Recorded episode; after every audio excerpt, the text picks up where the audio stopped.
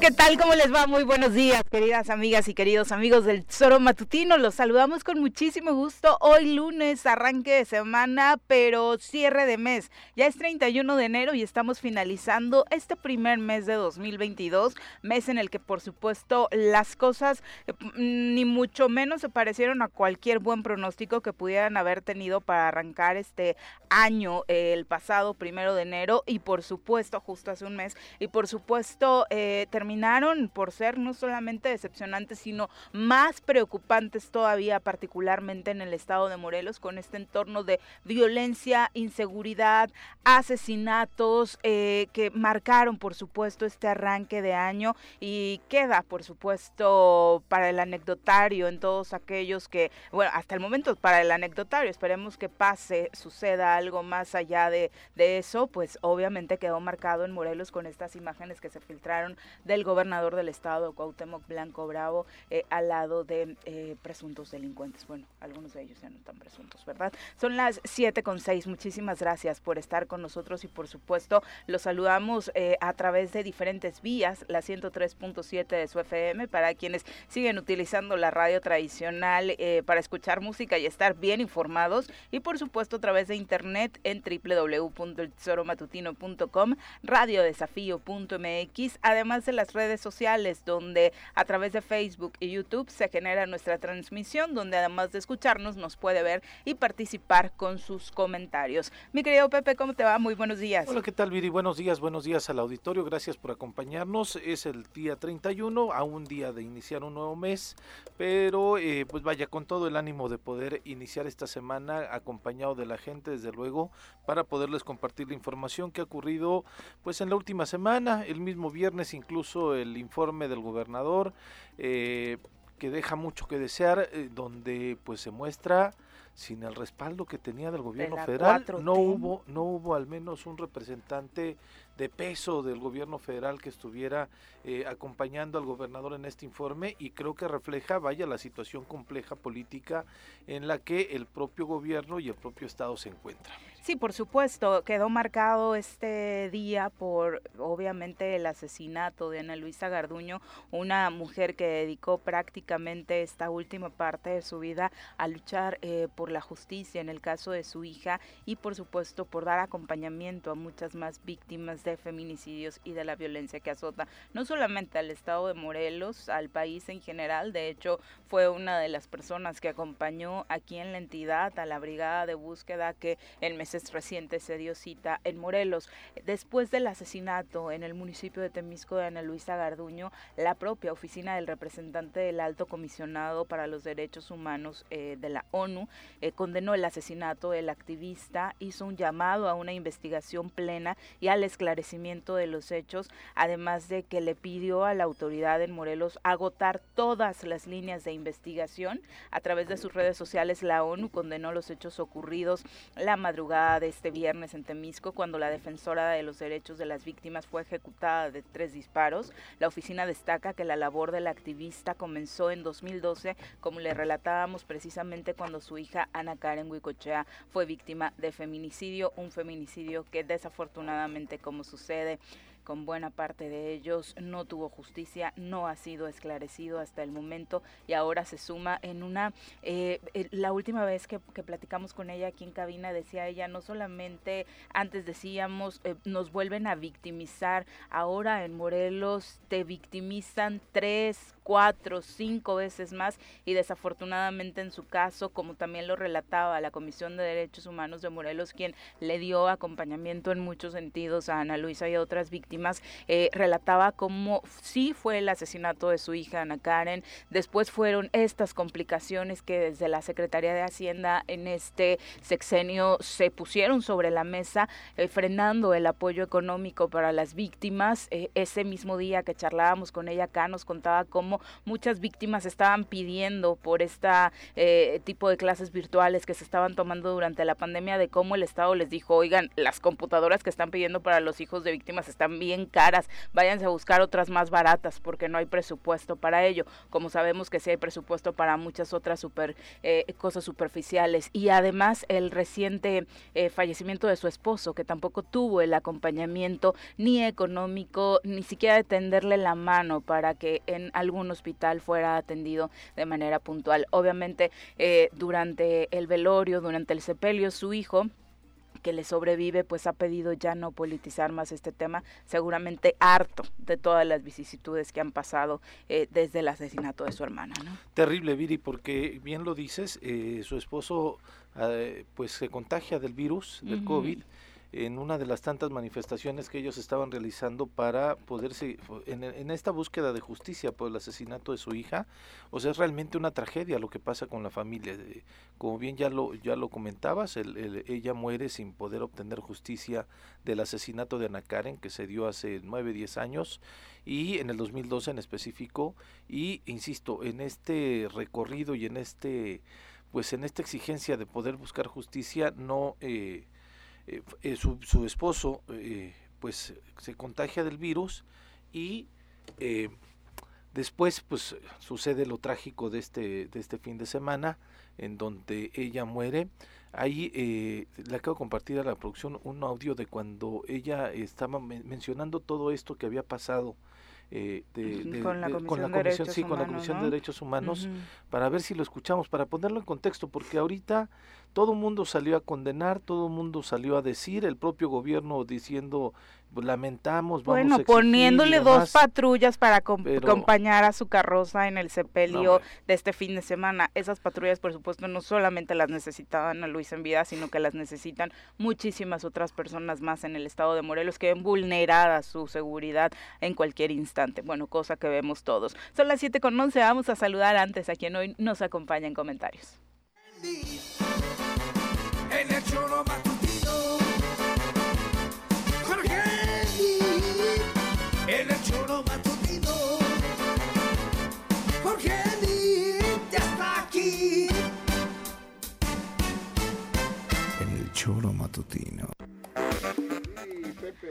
¿Cómo estás, Jorge? Bien. ¿Sí? Impresionado con el informe de gobierno. No, bueno, ahorita, ahorita le, le... micro está apagado, Jorge.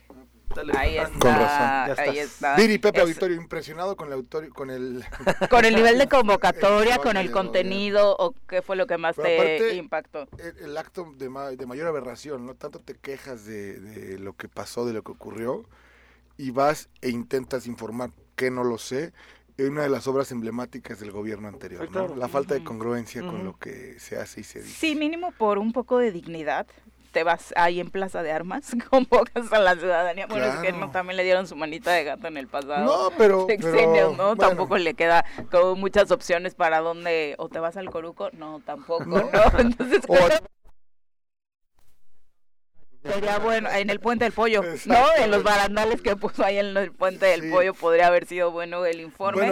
el contenido, como dices, la verdad es que eh, pobre hombre, ¿eh? o sea, pobre hombre, deberían de hacer un video y no lo pueden dejar hablar en un micrófono. Oye, y cuando en política, ustedes que han estado durante mucho tiempo participando, incluso cuando hay que hacer acarreos, se hace de una forma pues más cuidada, ¿no? Justo para allá iba, no tuvo madre, ni en la época de Echeverría, para empezar, estamos en pandemia, Sí, bueno, bueno, y el, y el la escalinata, o sea, la, el, la pasarela esta. La pasarela. o sea, como si fuera de veras un faraón, ¿no? Lo puso así, lo cuestionaba así Oswald Alonso. Increíble. es que eh, de verdad estas imágenes donde va caminando de la mano de su esposa y como si fuera un rockstar, el público le aplaude, le alza cartulinas, vitoreando y diciéndole que es el mejor. Y se ve la torta, el frutzi, o sea, lo que hace, yo creo que muchas décadas no veíamos, por lo menos en un acto de gobierno, no, así de campaña. Es que no, no lo saben hacer, digo, yo yo nunca he estado a coco del acarreo, pero incluso hay que cuidar mejor las formas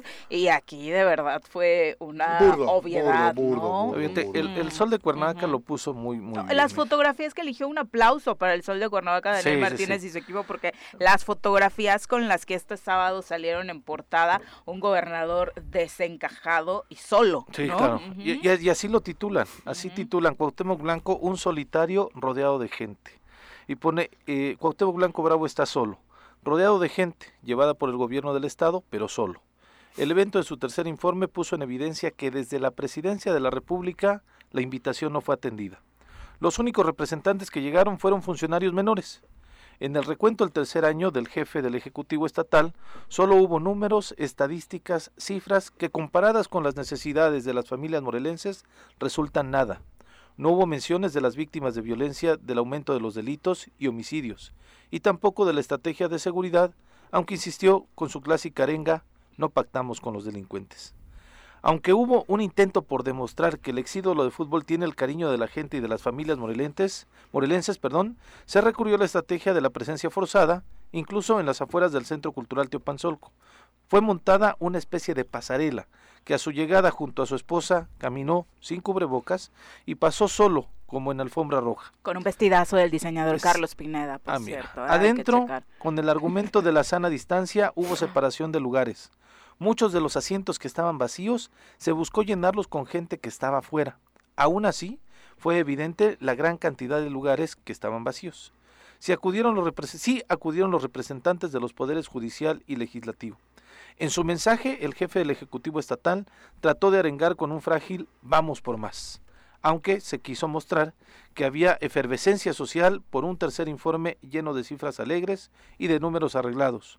Fue evidente la excesiva seguridad en los alrededores del evento que fue vigilado incluso con el helicóptero que sobrevoló unas horas antes en el lugar. Antes, durante y después. Sí, aparte dentro de las cartulinas eh, regularmente y en un informe más pues dices gracias por tal obra, gracias por remodelar esto aquí era una, una de las cartulinas, Cuauhtémoc amigo, el pueblo está contigo, obviamente, pero otra, ya como tratando de inventar o, poner frases muy forzadas. El camino es largo, pero seguimos mejorando. Y saludos de diferentes colonias, porque obviamente eh, ni siquiera en las cartulinas se puede enumerar un hecho relevante que haya sucedido en el último año. sí, claro, como parte del trabajo que ha realizado el gobierno del estado de Morelos. Creo que tenemos en la línea telefónica a nuestro compañero Maro Campo, ah, quien tiene mayores detalles de lo sucedido este viernes ahí en el auditorio de Teopanzol. Omar, ¿cómo te va? Muy buenos días.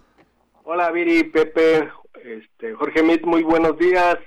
Pues para comentarles, el gobernador Cuauhtémoc Blanco rindió su tercer informe de actividades al frente del estado de Morelos, en el cual destacó las políticas públicas que se implementaron. Ahí en el Centro Cultural de Panzolco de Cuernavaca, el mandatario dio a conocer en su mensaje oficial que para seguir con el desarrollo del Estado se crearon estrategias enfocadas en reforzar la paz, equidad, unidad, productividad y competitividad. Asimismo, expuso que se impulsó gestiones para consolidar la reactivación económica y social. Se lograron salvar vidas, añadió el jefe del Ejecutivo, proteger empleos, apoyar a las micro, pequeñas y medianas empresas. La economía sigue creciendo, dijo, y hay importantes resultados en materia de seguridad. Sostuvo que restableció la confianza en materia del regreso a clases presenciales y se fortaleció el sistema de salud, garantizó a la población el acceso a servicios prioritarios como el agua potable y redobló esfuerzos para consolidar el desarrollo del campo de la cultura y el turismo.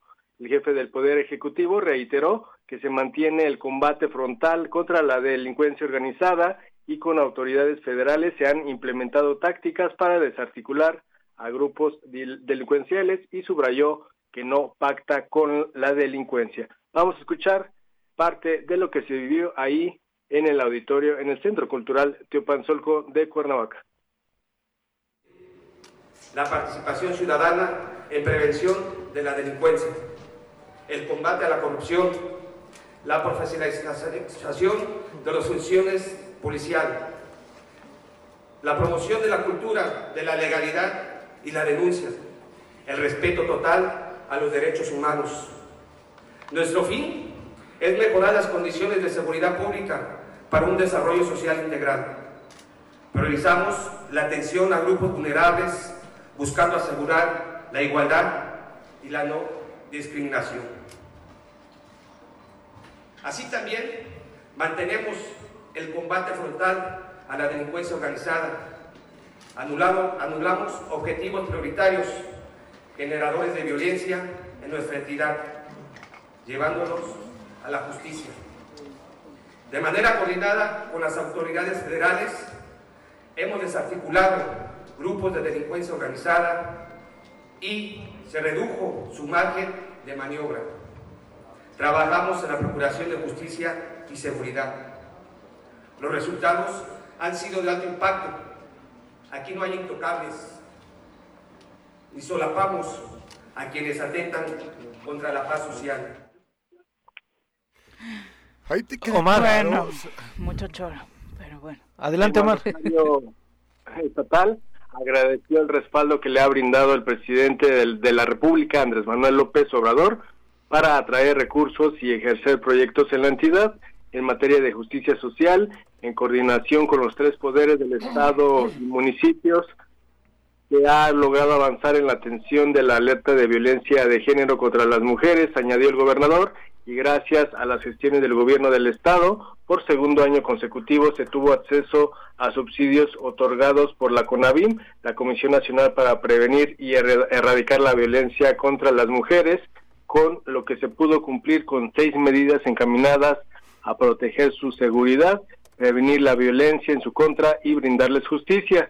En materia del campo, sostuvo el gobernador que se ofrecieron apoyos e incentivos que incrementaron la productividad agrícola de las comunidades rurales.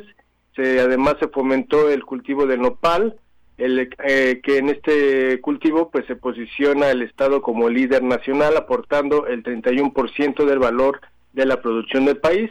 En el sector turístico se logró aumentar el número de empresas y prestadores de servicios con certificación estatal, nacional e internacional, Ah. aunque pues no mencionó cuántas ni cuáles. El gobernador enfatizó que en su gestión impera la cultura de la transparencia y rendición de cuentas en el quehacer gubernamental, promoviendo la eficiencia y eficacia en el uso de los recursos públicos. Vamos a escuchar otra parte de este informe de gobierno del gobernador Cuauhtémoc Blanco. Trabajamos con rectitud y honestidad.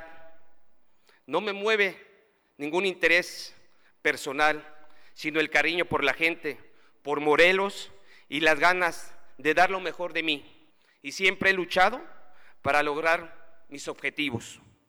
No bajaré la guardia en la lucha por dignificar esta tierra. Y vamos por más. Y Adelante, ni siquiera en el informe completó la frase de vamos por más que.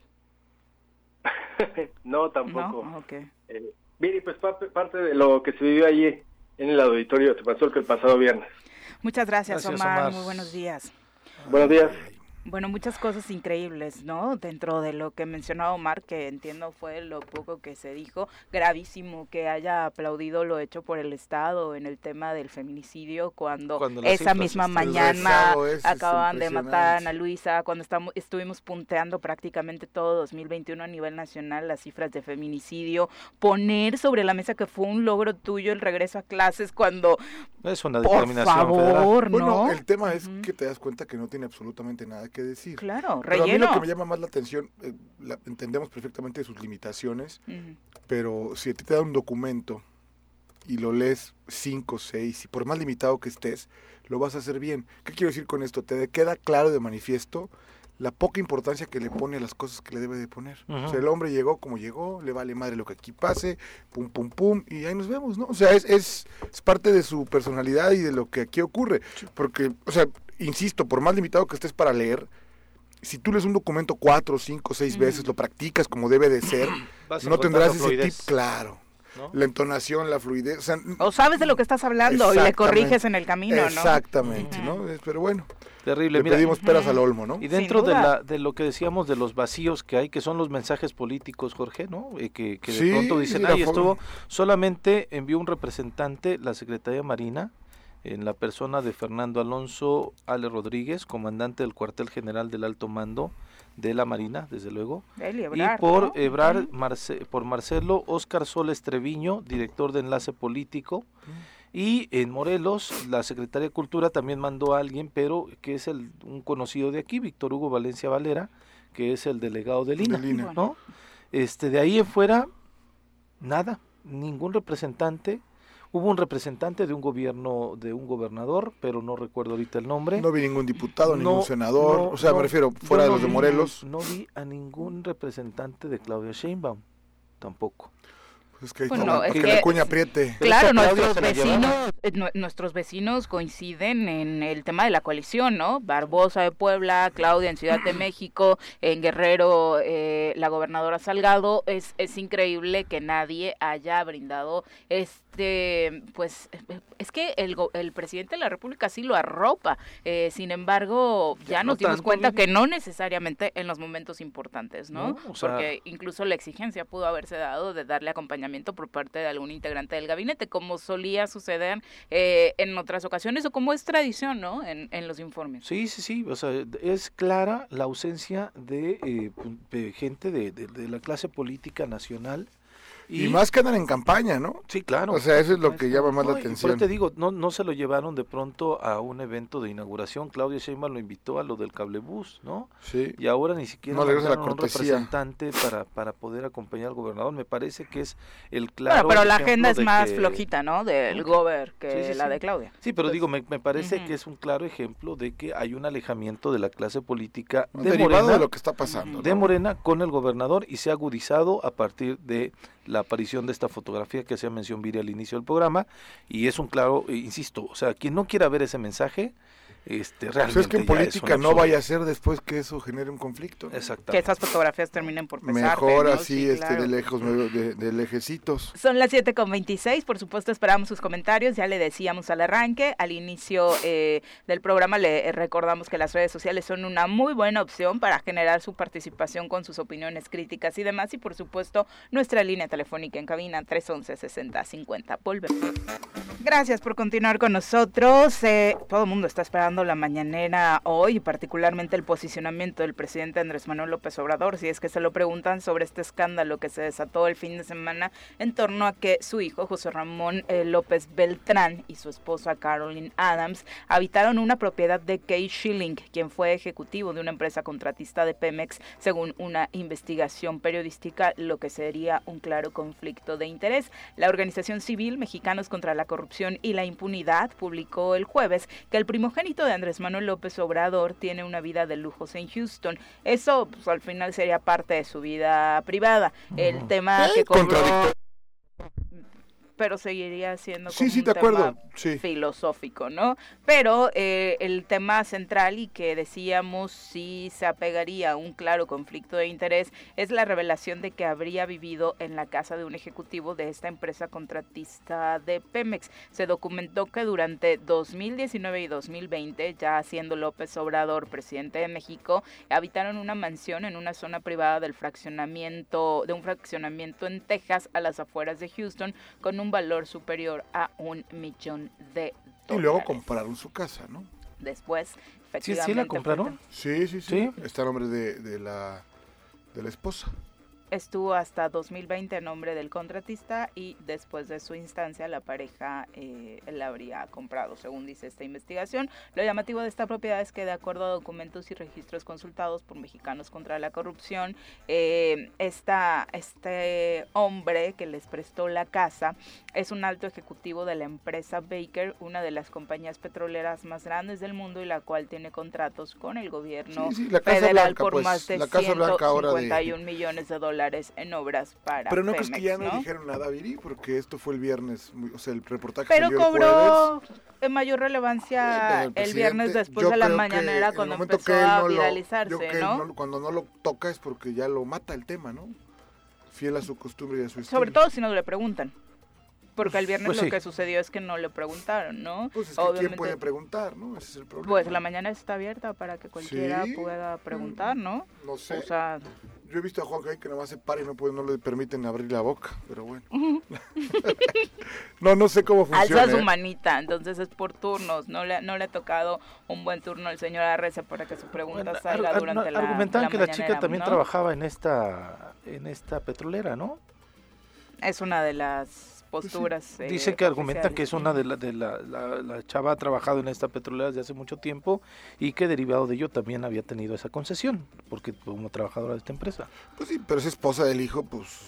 hay Pero- que- no, a ver, eh, me parece que quienes somos hijos de políticos y toda la vida se sufrió con eso, es, es- o sea, tienes que ser impecable en ese tipo de cosas, ¿no? Y hoy Por eso tendría que no lo está bien. haciendo, ¿no? No lo está haciendo porque si tú lees los tweets anteriores, cuando salió lo de Angélica Rivera, cuando salió X, y Angélica era la, la pareja del presidente, pues este Jorge, es el es, hijo. completamente distinto, Sí, ¿eh? pero ¿de dónde saca el hijo un millón de dólares para comprar una casa? Por eso, la concesión es que ¿de dicen que la mujer esta trabajaba en esta petrolera. Sí, pero y después que a la partir compró. de ahí, a partir de ahí Pero después la compra, concesión. Pepe. Yo creo que lo que no, o sea, porque ¿por qué no te vas y te compras la de enfrente?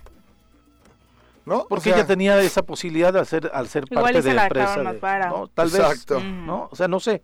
Digo, por eso digo, tendríamos que verlo yo de tampoco, manera pero completa, ¿no? eh, me parece Lo que, que sí hoy con- no se dice nada lo- y se juzgaba con un... Lo que sí creo es que sí eh, queda completamente en entredicho en este tema de la austeridad, el, Claro, el un par de discurso del presidente en ese ¿no? tema. Porque aparte le han hecho unos, unos sí, sí. videos con todo lo que dice, pero que no hace, ¿no? Que eso es lo delicado.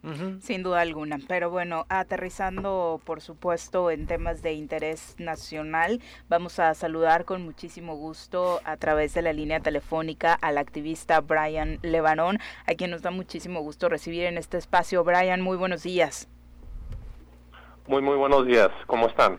Muy bien, muchas Gracias. gracias. Saludándote desde mm, el estado de Morelos con la inquietud de eh, conocer tu postura en torno, obviamente has sido víctima, han sido víctima tú y tu familia de la terrible inseguridad que se ha vivido en el país durante los años, los sexenios recientes y mm, es desafortunado que la situación eh, no cambie, cambian los partidos, cambian los gobernantes y la inseguridad, la violencia en México aún permea, Brian. ¿Qué tiene que cambiar? Sí, es muy, definitivamente es, es muy preocupante, muy triste y pues, de- desgraciadamente muy peligroso la situación en lo que estamos viviendo hoy en México. Y, es cierto, la, situación tiene que cambiar. La, dicen que la de- definición de locura es repetir la misma, este, las mismas acciones una y otra vez y esperar otro, otro resultado. Y desgraciadamente, este, a, pesar de las promesas que nos han dado en cada mañanera, a la situación no está mejorando. Entonces sí tenemos que buscar soluciones diferentes y por eso estamos hablando de tratar de que haya más coordinación internacional, porque varios estudios que se han hecho eh, realmente es la recomendación que, que hemos visto que, que puede funcionar. Has eh, hecho una puntualización muy importante eh, hacia Morelos después de estas fotografías que se dieron a conocer a inicios de año, donde se le ve al gobernador Cuauhtémoc Blanco con personajes de la delincuencia organizada. Sí, es, es bastante y preocupante esa foto. Y lo triste que nos dicen que fue una coincidencia nada más, que el gobernador eh, sabe tom- tomar fotos con mucha gente diferente. Lo, lo raro y lo, lo, lo, lo interesante realmente de esa foto es que al, lo que yo he estudiado, lo que yo he investigado, eh, todo indica que son los tres sicarios o digamos eh, que están en esa foto son de, de bandas contrarios. Es correcto. O sea, ¿cómo, cómo, cómo, puede, ¿cómo puede dar un tipo de casualidad de esa forma que, que se juntan este sicarios que, se buscan matar unos a otros nada más para tomarse un foto con el gobernador? Eh, eso, eso no lo podemos creer eh, porque eh, si, si vamos a comprar esos tipos de, mentiras, eh, nosotros los ciudadanos vamos a ser los responsables de, la basura que, tenemos como, como gobierno. Tenemos que llamar a cuentas y tenemos tiene que haber una investigación eh, muy concreta y muy seria sobre la situación del, de- del gobernador Cuauhtémoc Blanco. primero hiciste esta petición para que incluso el gobierno de Estados Unidos pueda participar en una investigación, pero el viernes tras el asesinato de Ana Luisa Garduño, una activista morelense, eh, tuiteaste que incluso eh, el gobernador ya debería pensar en irse para ser recordado como el ídolo del fútbol y no como un narcogobernador. Pues yo creo que sí se tiene que considerar, porque la situación no ha mejorado. Desde que él es gobernador ha empeorado bastante y va a tener va a seguir teniendo sangre sobre sus manos. Este, yo creo que es mejor eh, dejar ese cargo a otra persona que, que realmente tiene el interés de los ciudadanos, que tiene la capacidad de mejorar la situación en, en, Morelos, porque cada vez está peor y la, la situación sí está fuera de control y no puede seguir así. Brian, el día de hoy acudirás a la Fiscalía General de la República. ¿A qué vas? Vamos a hacer una denuncia en contra del presidente de la República por las este la situación de que él en sus mañaneras continuamente está despreciando a, a los periodistas, descalificándolos, criticándolos. Eh, y eso eso los está poniendo en peligro. Él es el ejemplo más más eh, visible del país y esa situación realmente pone en peligro al trabajo que hacen los periodistas, que es el trabajo más importante para defender la democracia, para defender la, libertad de expresión y, y, subirse en esa en esa plataforma que tiene cada mañana a descalificar, despreciar, a los periodistas eh, es, muy preocupante y yo creo que es, es parte de la situación que, ha, este, que nos ha llevado a ser uno de los países más peligrosos para periodistas en el mundo. Y lo, podemos ver realmente en, en cualquier situación donde se respeta si vemos los, los países donde realmente es, es, seguro ser periodistas, hay un respeto hacia el periodismo. Y, esos son los ejemplos que tenemos que seguir. Y obviamente la situación de la impunidad que estamos viviendo es triste porque le sale muy barato a, asesinar a periodistas en ese país y no, no podemos permitir que siga sucediendo eso y no podemos permitir que el mensaje desde arriba eh, no esté a favor de defender al periodismo.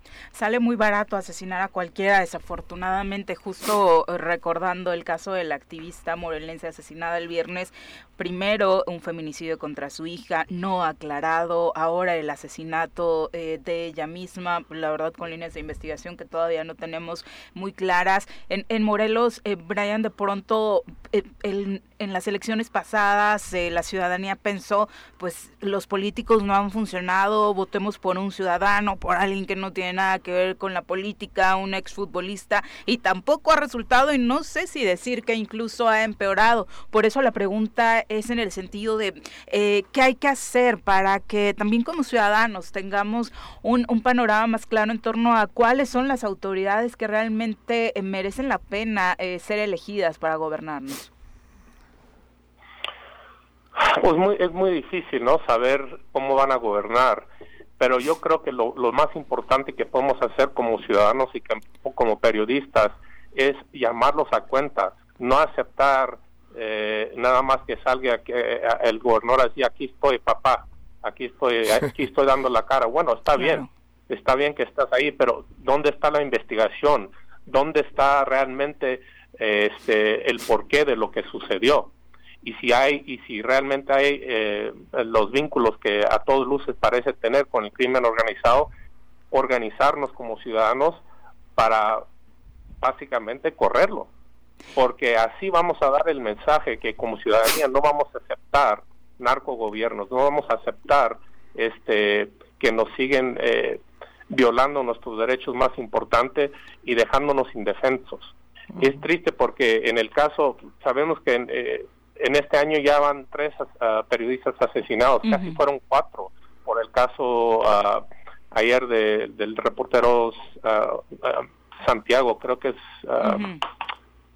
Um, de, de, de, Oaxaca. Sí, sí. Eh, y, y, y en el, en el grupo, lo, lo, más preocupante que vemos en la, eh, el grupo artículo 19 que defiende los derechos bueno, que, que se dedica a analizar eh, la violencia en contra de los periodistas, ah, tiene, tiene documentado que en el 2020 había, deja buscar el frase, creo que 692 agresores documentados en México. Y 343 de esos eran de funcionarios públicos.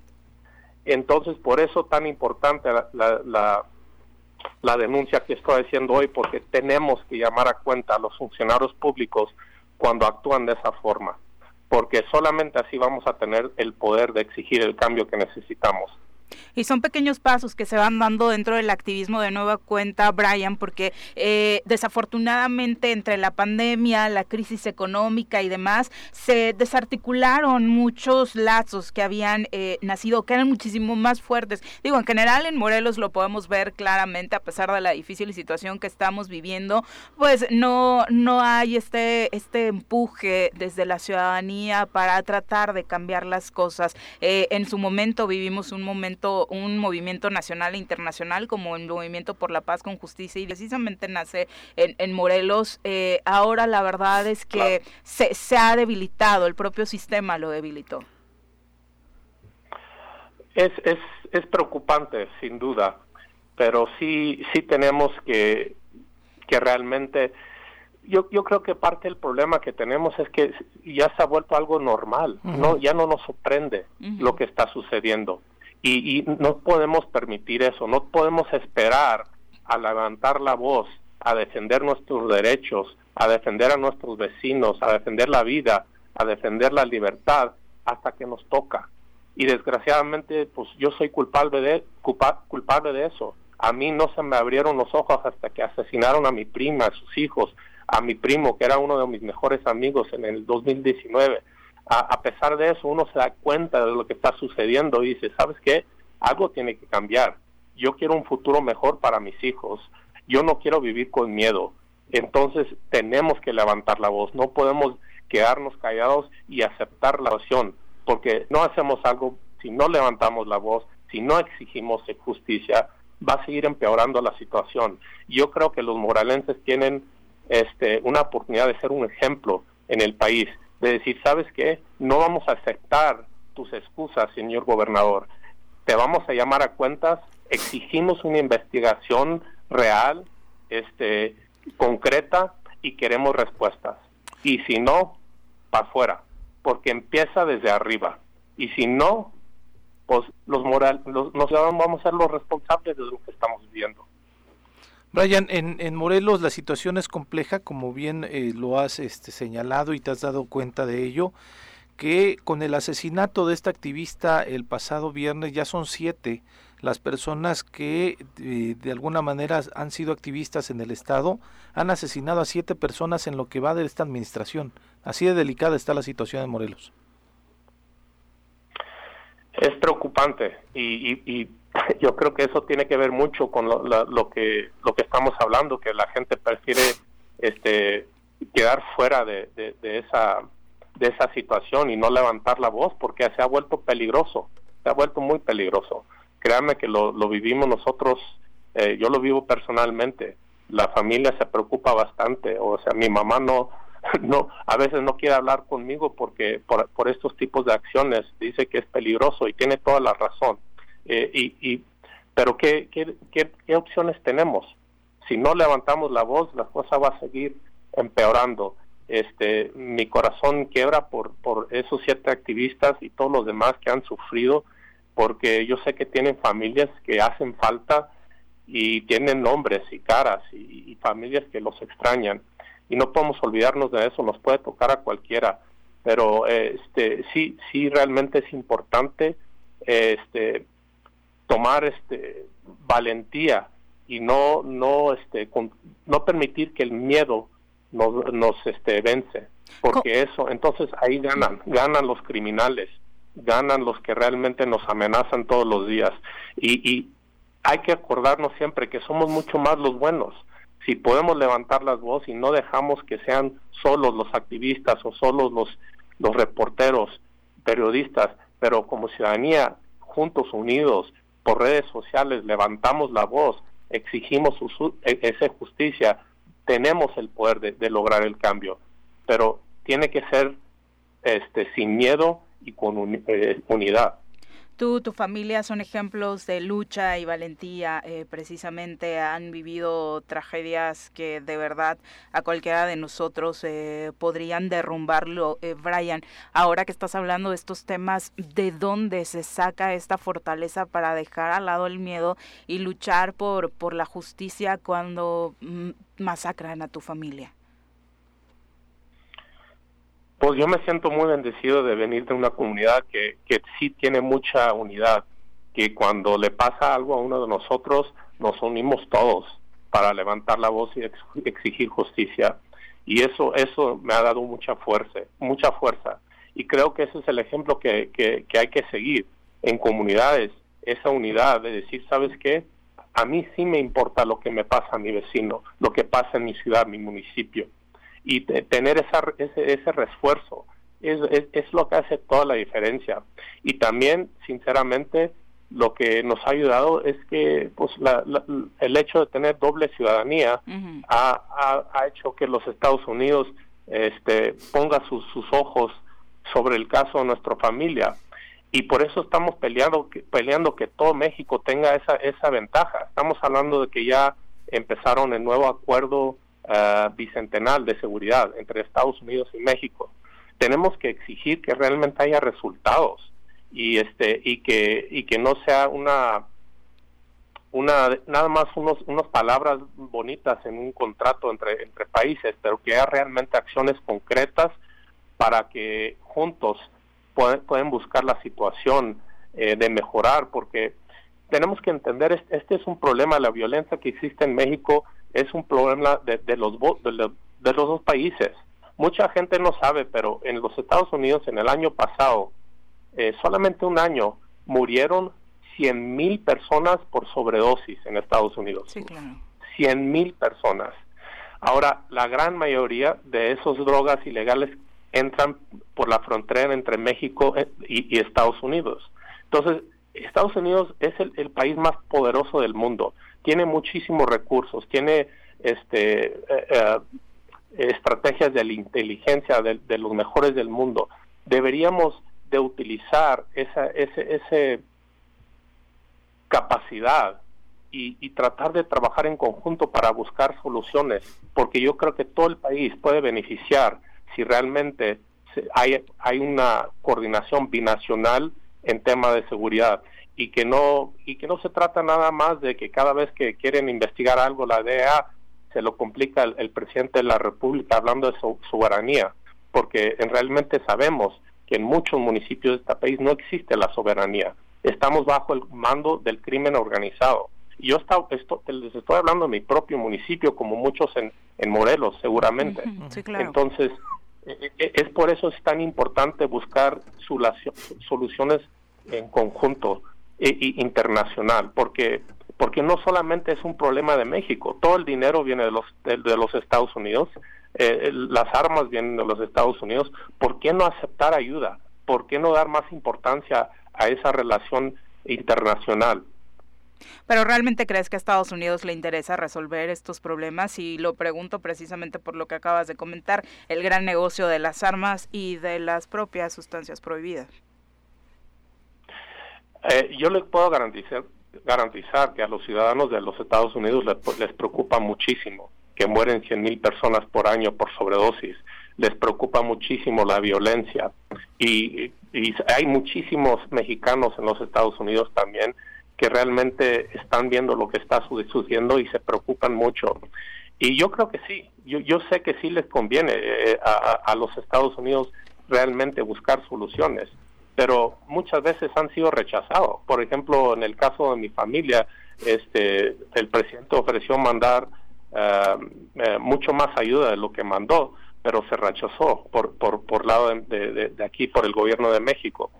Entonces, eh, y, y, hay una relación desde lo que pasó con Cienfuegos, eh, que realmente el general Cienfuegos que fue detenido en los Estados Unidos, que ha causado un tipo de, conflicto entre los, los dos gobiernos, pero de que existe el interés sí existe, por eso hay agentes de la DEA aquí en México.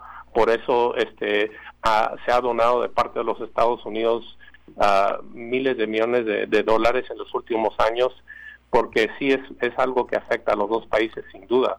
Si tratamos de, trata de personas, de, de, este, las drogas, de, la violencia, eh, eh, los, los, los eh, necesitamos, es importante entender que en cada, cada, cada ciudad importante de, los Estados Unidos hay presencia del crimen organizado mexicano en cada estado. O sea, es algo que les afecta definitivamente y sí existe el interés de, de, de mejorar y de, de buscar soluciones. Oye, Brian, eh, regresando al estado de Morelos, ¿vas a adoptar casi prácticamente la situación que pasa en Morelos como una de tus líneas de acción en tu activismo? Definitivamente, estamos este, buscando reuniones en Washington, D.C., porque queremos que se investigue el caso del gobernador Cuauhtémoc Blanco, específicamente también como el gobernador, gobernador de Veracruz, que también le han señalado por, por este, situaciones similares y muy, muy peligrosas. Este porque yo yo yo he visto en, en las reuniones que han tenido un interés genuino por parte de los de varios senadores y, y necesitamos recordar que el presidente Biden sí este sacó un memorándum el año pasado diciendo que combatir la corrupción era uno de las este de las metas más importantes de su administración y él, él específicamente, específicamente habló de corrupción internacional e, e, nacional. Entonces, sí, yo creo que les va a interesar mucho, les debe interesar mucho de que gobernadores de los estados puedan tener vínculos con el crimen organizado. Porque si no empiezas con la gente eh, que, que tiene el poder, entonces nunca vas a solucionar la situación. Y por eso vamos a ir a Washington para exponer lo que está sucediendo y pedir que se investiga porque aquí no veo investigaciones serias hasta el momento. Investigar a todos de todos los colores, Brian, porque de pronto hablamos de el presidente de la República, de Cuauhtémoc Blanco, que viene de la coalición eh, Morena PSPT, al igual que Cuitlagua, que el, gobernador de Veracruz. Eh, hay, y, y, lo han dicho algunos en redes sociales, que también tu voz podría ser una que esté navegando contra la 4T exclusivamente. Pues nosotros, si ves el récord que tiene mi familia, nosotros hemos llamado a cuenta cualquier situación de políticos, de líderes del gobierno eh, donde hay eh, corrupción. Lo hemos hecho con nuestro propio exgobernador, eh, Javier Corral, que es del partido PAN, eh, si, bien me acuerdo. Y, para nosotros no importa el partido, lo que importa es justicia, es libertad.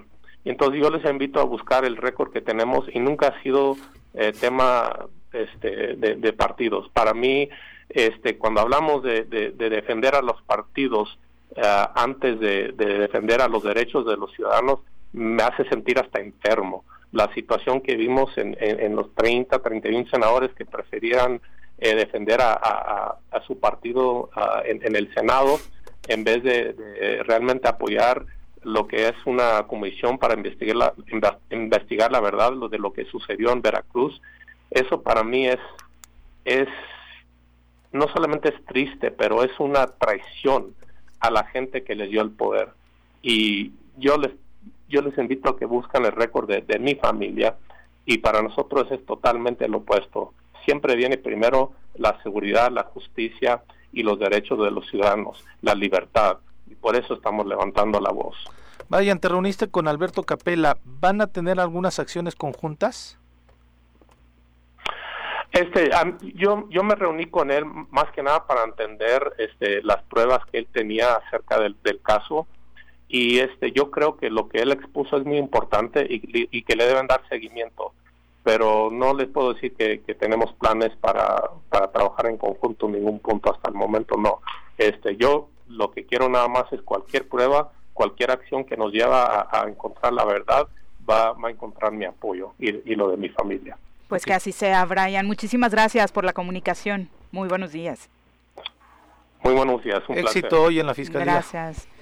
Bueno, pues ahí está Brian Levarón, por supuesto el apellido habla por sí solo, una familia que desafortunadamente tuvo que llegar al activismo tras estas eh, terribles tragedias que su familia enfrentó en torno Pero aparte a la una comunidad respetada, ¿no? La de, por lo que profesan en religión, en demás, entonces y, unida. Con esa claridad que tenga lo de Morelos es lo que es Imaginen, e, e, esto también es un parámetro, ¿no? esa es la imagen que tenemos, ¿no? En el país. Pues tú imagínate el impacto de ver un gobernador con tres líderes, no uno, tres, ¿no? De grupos antagónicos, ¿no? Bueno, son la, la remata, ¿no? Cuauhtémoc debería considerar dejar el gobierno para no mancharse más de sangre. para no ser recordado como narcogobernador, tal y como lo dijo en su tuit de este fin de semana, ¿no? Que se ha recordado como un ídolo de fútbol que de verdad debió quedarse con eso. Son las 8 de la mañana. Regresamos. Son las 8 con 3 de la mañana. Eh, gracias por continuar con nosotros. Un abrazo para todos los que ya están haciendo llegar sus mensajitos a través de las redes sociales, como el profe Arnaldo Pozas, quien nos cuenta que este fin de semana, eh, precisamente el sábado, para celebrar eh, el tema del informe, realizaron un juego de fútbol en el centenario entre funcionarios con la participación del gobernador. Dice, no avisaron a los usuarios que no habría servicio para trotar en la pista. Hay mucha gente que hace deporte y que obviamente vamos cotidianamente y de pronto llegas, no te dejan pasar porque lo estaban utilizando como si fuera un sitio privado, particular, cuando el costo del uso de cancha la cobran para toda la actividad que se realiza y sino que le pregunten a cualquier equipo de fútbol, hay un semiprofesional, como dice el profe, que juega ahí. O sea, te topas de, se me antojó echarme una cascarita hoy con mis cuates, que se aguanten los usuarios de la cancha, los que hacen ejercicio, porque voy a ocupar el centenario para mí y para mis cuates. La anarquía, ¿no? ¿Qué cosa? Cuando no lo quieren prestar para los chavos que realmente practican deporte y que quieren crecer eh, a nivel profesional y de hecho cuidar su salud. Vi, vi la foto publicada eh, de uno que fue el árbitro, Gaby Gómez, por cierto, este, pero yo pensé que era de vieja, ¿eh? No, no sabía que había sido este fin de semana. Qué barbaridad. Bueno. Bueno, también saludos para eh, Alejandro Gómez Carrillo, un abrazo, dice, buenos días, caramba, qué noticias tan terribles con las que seguimos amaneciendo en nuestro estado. Terrible, por supuesto, eh, Alejandro. Virginia Colchado, un abrazo, feliz inicio de semana para ti también, al igual que para Shore Ugi. Leti Gutiérrez, muchas gracias por acompañarnos. Miri Lira dice, tan falso lo informado por el gobernador como la austeridad republicana del presidente y su familia preocupa en manos de quién está el Estado y el país. Saludos con afecto a todos. Saludos, saludos, saludos, Miri. Melissa Herrera dice, ellos como estadounidenses en México eh, tienen derecho a exigir cómo están las cosas en el país. Yo sigo pensando que ya son, que México ya es igual a Colombia. Mm, bueno, ojalá al menos estuviéramos buscando esta reestructuración de paz, ¿no? Pero desafortunadamente eh, ni siquiera en eso vamos dando condiciones pasos adelante en, en el tema del narcotráfico, sin duda. Silvia Sabino, también un abrazo para ti, al igual que para Javo Sotelo, muchas gracias por acompañarnos, querido Javo. Y justo lo que comentaba Brian Levarón, eh, este fin de semana desafortunadamente fue atacado a balazos el periodista José Ignacio Santiago Martínez. Eh, él obviamente estaba, está en Oaxaca y fue parte de esta eh, crisis que sigue viviendo la seguridad en contra de los periodistas. En, en Morelos, dentro de lo que cabe, la buena noticia del fin de semana es que arribó personal de infantería de Marina para apoyar en las funciones de seguridad pública en Morelos. No, quiero ser este Sí, ahí está la foto enumerados. Este, 20, 30 máximo. O sea, me parece que ¿Uno por municipio? No, pues ni uno por no, municipio. no alcanza, No, no, ni siquiera. Pero yo, yo, en ese, Ojalá sea un yo en ese sentido me parece que la Guardia Nacional es quien tendría que hacer esa labor y no ni el Ejército ni la Marina. Pues sí. Digo, si la Marina que siga haciendo este trabajo de investigación y de operación directa a esos puntos eh, o esos... Eh, Neurálgicos, claro, cuando, llegan, de, ya cuando tienen ubicado a un, a un criminal, que llegan a hacer operativos así, me parece perfectamente aplaudible, pero que metamos a la Marina y al Ejército en las labores de la prevención, del patrullaje cotidiano, me parece que estamos yéndonos al otro lado equivocado de militarizar el país. Pues Por eso creo que la Guardia Nacional tendría que llegar, sería la, la, el organismo, vaya, de gubernamental encargado en poder reforzar la seguridad en el Estado, pero tenemos muy claro los morelenses, ¿no? De cómo actúa la Marina eh, y desafortunadamente en un hecho sanguinario todo lo que da, en el que tratando de hacer justicia para detener a un líder del crimen organizado, pues terminó por trastocar, por supuesto, la vida eh, social de este país, pero particularmente la forma de actuar la tenemos muy claro a partir de esa eh, ese día ah, donde el protagonista era Arturo Beltrán Leiva. Sí, claro. Sí, pero te digo, ahí venían a este punto específico, ¿no? Pero desplegarlos ya como una cuestión preventiva no, de están, seguridad. No están eh, preparados para ello, ¿no? No, es su principal eh, perfil y además se suponía que estábamos en contra de la militarización de México y desafortunadamente los pasos que se están dando pues son más cercanos a eso. Eh, se mm, volvieron a pelear los diputados, ¿no? Este fin de semana. Pues ¿Lo podemos calificar como pelea o, o qué fue? Híjole, pues... Terminó el trabajo de la comisión eh, permanente y entonces por ahí quienes la integraban, pues desafortunadamente tuvieron encontronazos, ¿no? Vimos incluso a la diputada Paula Cruz. Gritando. Y sí, sí, sí. Que no la convocaron, no sé, yo creo que ahí quienes dicen que sí, pues también que muestren la documentación donde acredita que así lo hicieron, ¿no?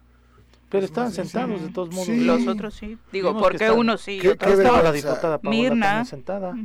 Mirna sí estuvo participando, ¿no? En la en la sesión. Entonces sí suena un poco extraña esta esta teoría. Son las ocho con nueve, vamos a nuestro reporte del clima. El reporte de clima semanal con Nuri Pavón.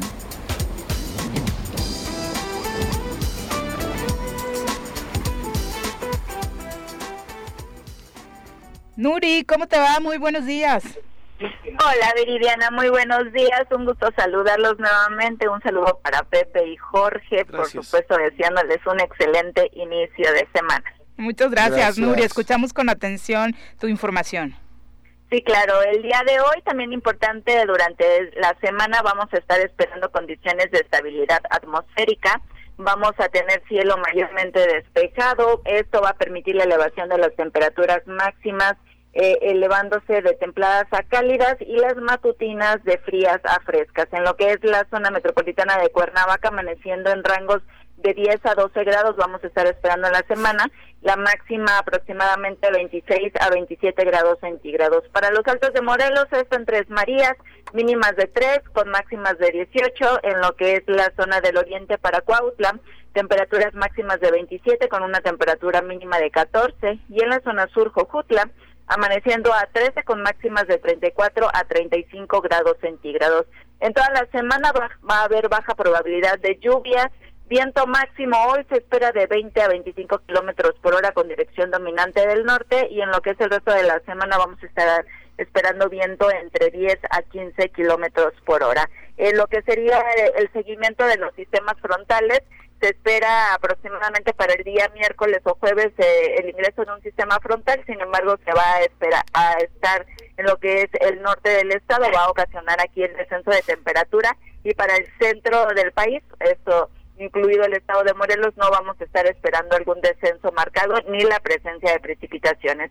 En lo que va en total de los sistemas frontales llevamos 26 frentes fríos, de los cuales se están pronosticando 56 Ahorita en lo que es el mes de enero eh, se han presentado ocho y se esperan eh, el ingreso de nueve. Eh, vamos a, quedarnos ya en lo que sería ocho sistemas frontales. El siguiente va a entrar hasta el jueves, así que ya entraría para lo que es el mes de febrero.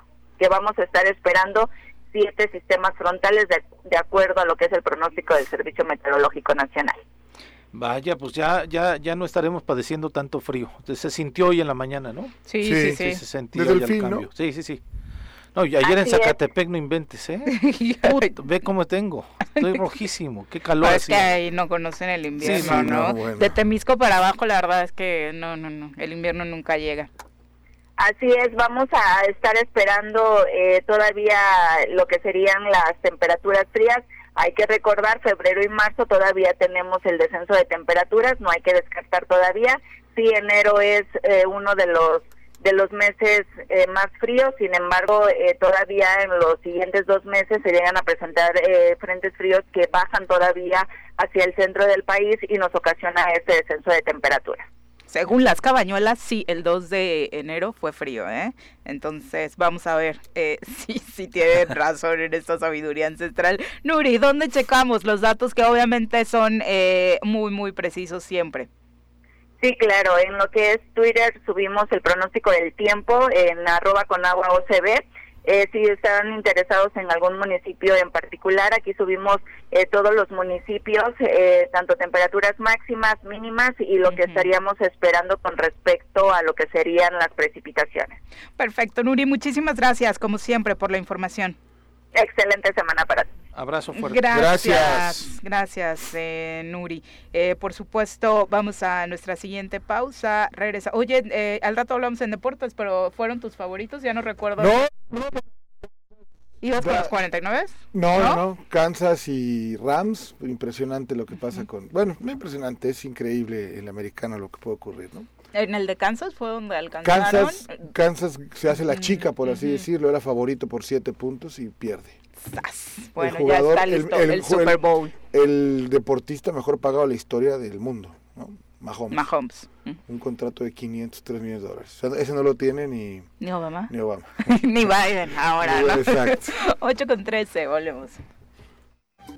Gracias por continuar con nosotros. Nos preguntan a través de redes sociales, en Facebook, Sor Carrillo, eh, ¿cómo está el semáforo en Morelos en este arranque de semana? Amarillo, así se quedó. Eh, cerramos la semana con un índice a la alza en el tema de hospitalizaciones, aunque de momento afortunadamente eh, nada, nada grave. Sin embargo, la invitación sigue siendo no solamente a vacunarse, sino por supuesto a seguir tomando las medidas pertinentes en el cuidado de es responsable con lo que digo, pero pues, con cuidado para que no se malinterprete. Me parece que el tema de la mortalidad del virus está por lo menos controlado. Sí, y la vacuna es el, por supuesto, la, diferencia, ¿no? Es la diferencia, Hay que vacunarnos, hay que hacerlo y bueno, claramente hay que cuidarnos. Sí, y es que es 8 de cada 10 que llegan al hospital es porque no han tenido la vacunación. y también quien, quien llega al hospital es porque ya trae un asunto que tiene que ver con comorbilidades, sí, sí. Exactamente, ¿no? O sea, hay que decirlo, aquí se criticó muchísimo, me parece que es uno de, de, los pendientes que el presidente cumplió de manera eficiente. La, la vacunación. Ay, grábame esto, 31 pues de enero.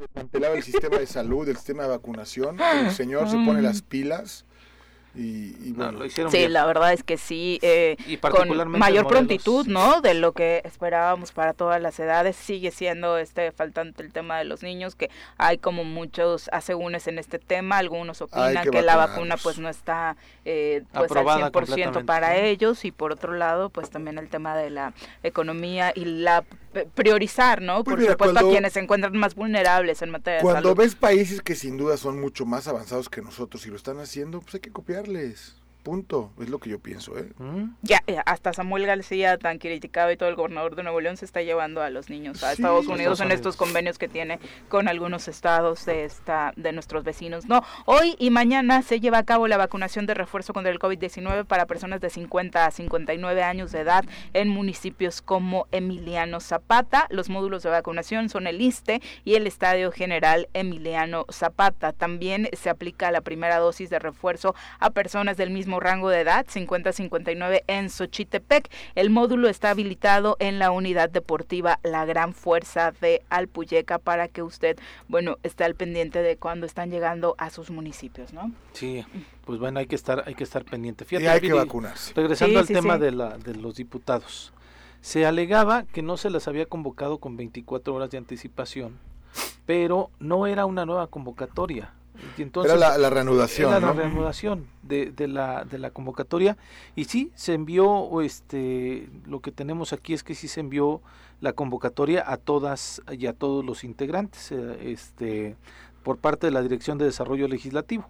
¿no? Entonces, pues no sabemos exactamente cuál qué fue la molestia entonces es Que- que, que- que entre que gritos no la verdad no no entendí muy Sí, bien Decían es que, que que no se había convocado a las 24 horas que normalmente marca, pero como ya estaba la sesión, no es necesario convocar. Pero lo que sería 24 interesante horas es que los diputados de veras tomaran la solemnidad del asunto. Sí. se comportaran como tales, como bien dice Viri, pudieran haber con calma, replegarse, decir, o sea, por más que te estén haciendo la chicanada, si así lo piensas, pero tendrías que actuar de manera distinta. Sí, Es lo que yo pienso. ¿no? Lo que Porque- compartió a través de redes sociales eh, la diputada Paola Cruz, que fue obviamente la quejosa en este tema, era precisamente que no se había convocado en un acto de ilegalidad. El presidente Paco Sánchez reanudó una sesión clausurada el 12 de enero para revocar la Junta Política y comisiones a diputados de Morena, eh, redes sociales, PS y PT. Lamentablemente, lamentable que continúen con su actitud violenta y autoritaria. Y arroba eh, a Andrea Gordillo diciéndole... Eh,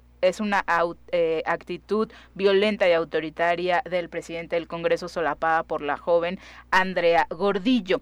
Andrea Gordillo, por supuesto, hace hincapié también en sus redes sociales de lo sucedido en el cierre de la comisión permanente, señalando que se clausuró de manera oficial el trabajo de la Diputación Permanente de este primer periodo, sesión en la cual fungió como secretaria suplente por la ausencia de una de sus compañeras. A todos los diputados se nos convocó sin embargo, fue decisión de cada uno acudir en tiempo y forma. Tristemente, dice Andrea Gordillo en redes sociales, la vieja política y sus malas prácticas continúan buscando refugiarse en el mismo discurso de siempre, señalando que existe incluso violencia política de género. A muchas mujeres, y me incluyo, nos ha costado poder ocupar un lugar en la política, así que no pienso caer en provocaciones. Lo único que puedo decir es que desapruebo la manera en la que mi compañera se condujo el día de hoy. Los gritos no son la vía correcta para el cambio. No Es ponemos justo. a hacernos daño y querer aprovecharnos de un cargo para desprestigiar a otros. Siempre lo he dicho, no debes tener miedo de lo que estás haciendo cuando sabes que es lo correcto y se dice comprometida con el Estado y que siempre estará a favor de lo que es justo y legal. Y le pide al final, y la roba también a la diputada Paola Cruz, que esa energía y actitud la debería tener para exigir justicia por la muerte de las activistas y para luchar con ¿Y las causas la sociales. Compañera, con todo respeto te digo, procura que tus palabras vayan acorde a tus acciones. Luchemos juntas y no divididas. Eh, bueno, horas después la diputada Paola Cruz se quejó de los bots que hay en redes sociales, eh, señaló que es penoso que los bots de la derecha estén desprestigiando un movimiento que pide la legalidad y que es eh, una herramienta que se está que está utilizando la mafia del poder Ay, y no, también sí. señala que el machismo y el patriarcado es usado para golpear a las diputadas del G8 compartiendo eh, algunos tweets. Bueno, y el comunicado del Congreso del Estado fue que el presidente de la mesa directiva del Congreso del Estado, Francisco Eric Sánchez Zavala, clausuró legal y oficialmente los trabajos de la Diputación Permanente que estuvo en funciones durante el primer periodo de receso del primer año constitucional. Al reanudarse la sesión que iniciara el pasado 12 de enero y ante las ausencias de las diputadas secretarias titulares Mirna Zavala Zúñiga, Macrina Vallejo Bello y Erika Hernández Gordillo, se habilitó a los diputados suplentes Andrea Valentina Guadalupe Gordillo Vega y Agustín Alonso Gutiérrez para que iniciara la plenaria. El diputado Sánchez Zavala turnó a la Junta Política y de Gobierno el acuerdo parlamentario, viene ahí el número, y pues después dice, cabe señalar que hacia la recta final de la sesión se incorporaron las diputadas Mirna Zavala y Macrina Vallejo. No obstante, tras sendas intervenciones, ambas decidieron abandonar el salón de comisiones, sede de la reunión de la Diputación Permanente. Al filo de las 9 con 18 horas, y luego de desahogar todos los asuntos pendientes del orden del día, el presidente de la mesa directiva declaró clausurados los trabajos de la Diputación Permanente al tiempo de convocar para la apertura del segundo periodo ordinario de sesiones del primer año del ejercicio legislativo, el cual tendrá lugar el próximo martes primero de febrero a las 10 horas en el recinto legislativo. Bueno, pues ahí está esta situación lamentable que por supuesto no manda buenas eh, ideas sobre lo que pudiera suceder en esta reanudación de los trabajos. No han terminado los Oye, conflictos por muchos interlocutores. El que- planteamiento de la diputada Gordillo muy claro y contundente y no hay quien Sí, le claro. responda, ¿no? Que esa es la parte que también hay que darle para adelante, me parece. Y la unidad, O sea, ¿no? no el llamado a la más, unidad debe Ay, ser la en la violencia de género, política, ya, no, a ver, te están contestando, te están siendo puntuales, te están diciendo y, pareciera no se avanza, ¿no? Bueno, y por supuesto la respuesta de todos tendría que ser en la práctica y no solamente en el discurso. Este llamado al diálogo suena muy, muy lindo en voz de cualquiera, pero cuando no se lleva a la práctica, pues por supuesto deja mucho. El, propio gobernador pidió un llamado, hizo un llamado a la unidad. sí, claro. El día viernes, ¿no? Pero, llama a la unidad y después patada, llama a la unidad y después falta en el área chica. Sí, no, bueno. 8 con 26, vamos a nuestra clase de nutrición. Piensa en un futuro sano. Tú también puedes tener una mejor calidad de vida. Conoce cómo llevar una alimentación saludable con los productos naturales y orgánicos que la doctora Mónica Novielo de Punto Sano tiene para ti en el choro.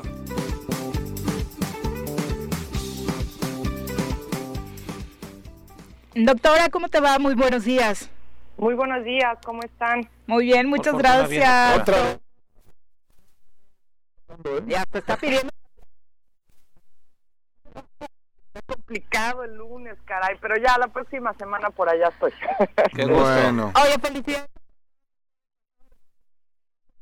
La nutrióloga, así que obviamente nos sentimos eh, muy felices de contar con tu participación en este espacio.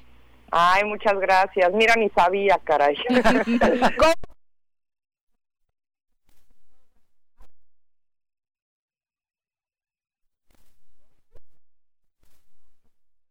¿Cuál borrachera? o sea, nunca te... Que sí.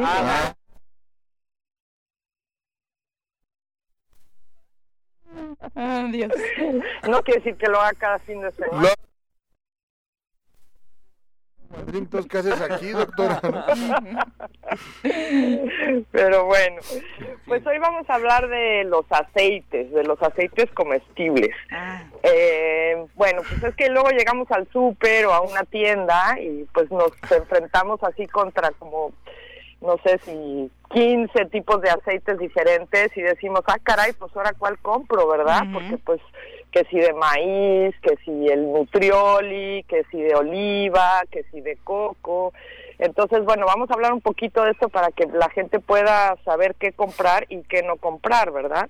Entonces, bueno, los aceites forman parte de las grasas y son necesarios. O sea, nosotros uno de los nutrientes que necesitamos son grasas para muchas cosas, incluso para mantener nuestros órganos en su lugar necesitamos grasa. Para poder producir hormonas necesitamos grasa, o sea, son es un nutriente esencial, ¿no?